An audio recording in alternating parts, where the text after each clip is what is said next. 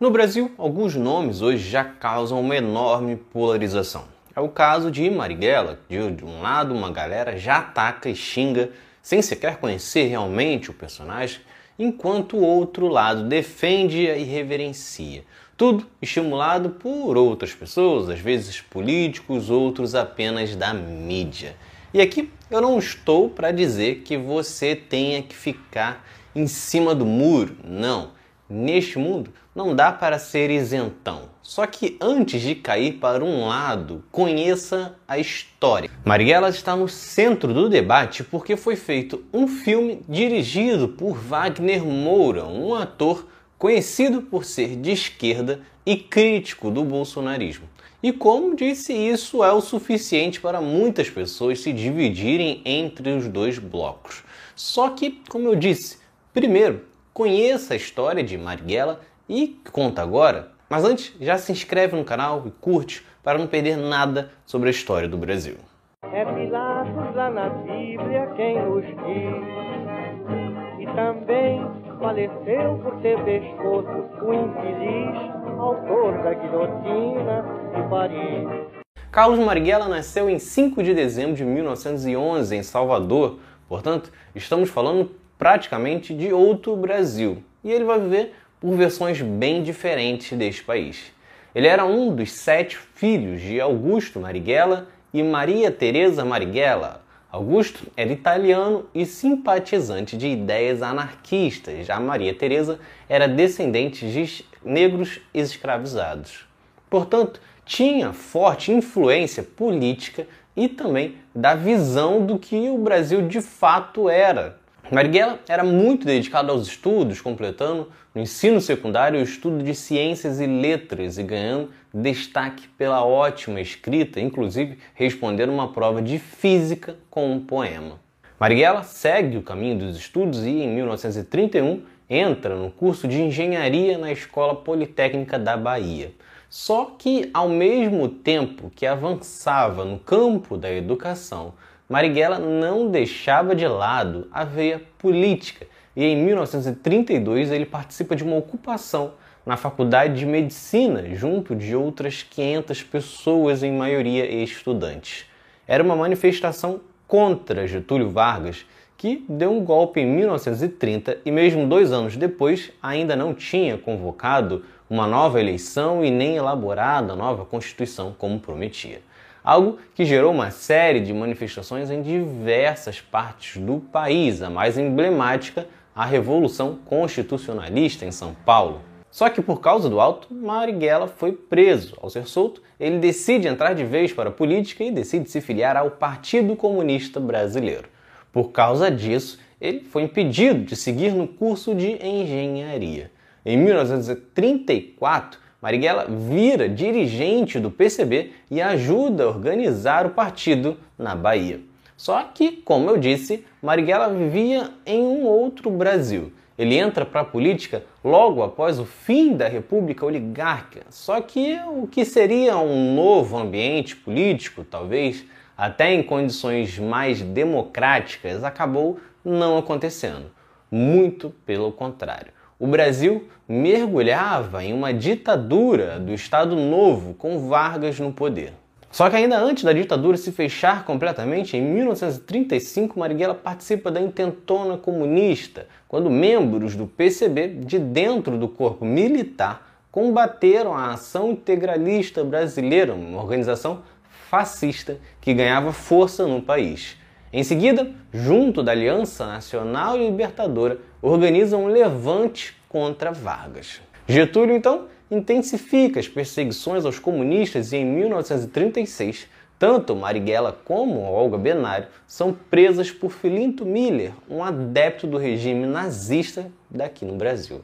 Marighella, então, é torturado aqui, enquanto Olga é deportada para a Alemanha nazista, onde seria enviada para um campo de concentração e depois para um campo de extermínio. Já Marighella, em 1937, consegue ser solto após manifestações políticas e processos judiciais. Porém, naquele mesmo ano, Getúlio apresentaria o Plano Cohen, um documento forjado pelo próprio governo que falava em um projeto comunista de golpe de Estado, que só foi descoberto que era tudo mentira anos depois. Neste tempo, Vargas conseguiu o que queria, se manteve no poder, adiando as eleições e implantando um estado de guerra com direito a fechar as casas legislativas e perseguição política aos opositores.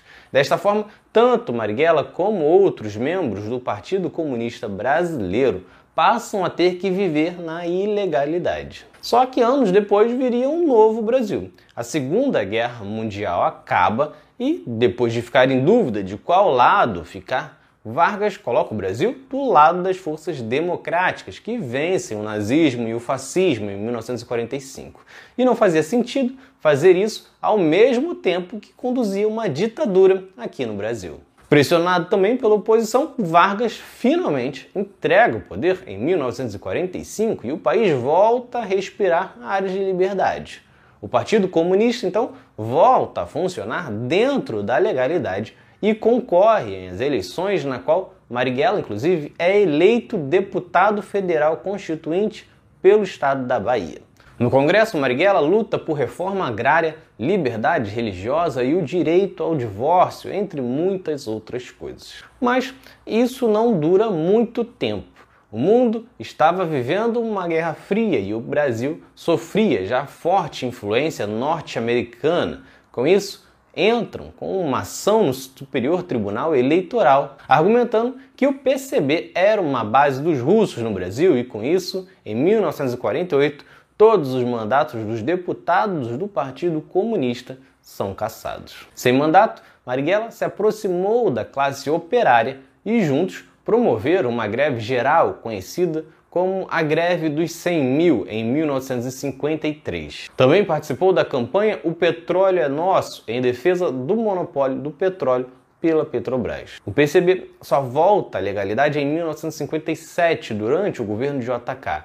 Mas, como todos sabem, em 64 ocorre o golpe militar e todos os partidos são proibidos. Na virada de 31 de março para 1 de abril de 64, Carlos Marighella já tinha noção exata do que estava para acontecer no país e antes que o golpe fosse confirmado com a saída das tropas para as ruas, ele já se antecipou e abandonou sua residência e mais uma vez mergulhou na clandestinidade. Uma decisão que fez com que ele não tivesse o mesmo destino de outros companheiros do partido, como Gregório Bezerra, que foi preso e torturado já no amanhecer do golpe militar. Só que neste momento começa também a surgir a ruptura de Marighella com o Partido Comunista Brasileiro. Isso porque ele já defendia que se pegassem armas para evitar o golpe. Anos depois, já dentro da ditadura, o PCB defendia a formação de uma frente ampla democrática para uma resistência pacífica à ditadura, enquanto Marighella considerava fora de cogitação qualquer conciliação com a burguesia. Em 1967, após uma viagem a Cuba, Marighella envia uma carta discordando do partido e é expulso do PCB. Ele então começa a juntar outros militantes excluídos do partido para organizar uma luta armada contra a ditadura. Os guerrilheiros então organizavam assaltos a bancos e quartéis para conseguir se financiar e manter armas em meio à clandestinidade. Um ponto alto do grupo foi a captura do embaixador norte-americano Charles Elbrick em troca da liberdade de 15 presos políticos. O grupo também distribuía fitas cassete que eram tocadas em alto-falantes pelas cidades com convocações ao povo brasileiro a lutar contra a ditadura militar. Só que em 1969, Marighella sofre uma emboscada. A polícia descobriu que ele se encontraria com simpatizantes da Ação Libertadora Nacional e Marighella é morto pela polícia, que afirmou que ele teria reagido à voz de prisão. Porém, um parecer do médico legista apontou elementos conclusivos para afastar a possibilidade de uma troca de tiros além de concluir que a posição do cadáver não estava na posição natural e sim era forjada. Carlos Marighella deixou alguns escritos políticos, entre eles A Crise Brasileira de 66, Pela Libertação do Brasil de 67, algumas questões sobre as guerrilhas no Brasil de 67, Chamamento ao Povo Brasileiro em 68 e o Mini Manual do Guerrilheiro Urbano de 69, para servir de orientação aos movimentos revolucionários. Foi também representando foi também representado em diversas músicas, como na Mil Faces de um Homem Leal, do grupo de rap Racionais MCs de Mano Brown, que canta Marte, Mito ou Maldito Sonhador, Bandido da Minha Cor, um novo Messias. E agora, no filme de Wagner Moura, quando é interpretado por seu Jorge, que inclusive já recebeu um prêmio em um festival internacional na Itália pela atuação. Se vocês gostaram, curtam, se inscrevam para não perder nenhum episódio do outro lado da história. Acompanhe a gente também nas redes sociais, estamos no Instagram, no Twitter, no Facebook, além do nosso podcast que está espalhado por todas as plataformas de áudio. Ah, e todas as fontes utilizadas neste episódio estão no nosso site, outroladodahistoria.com.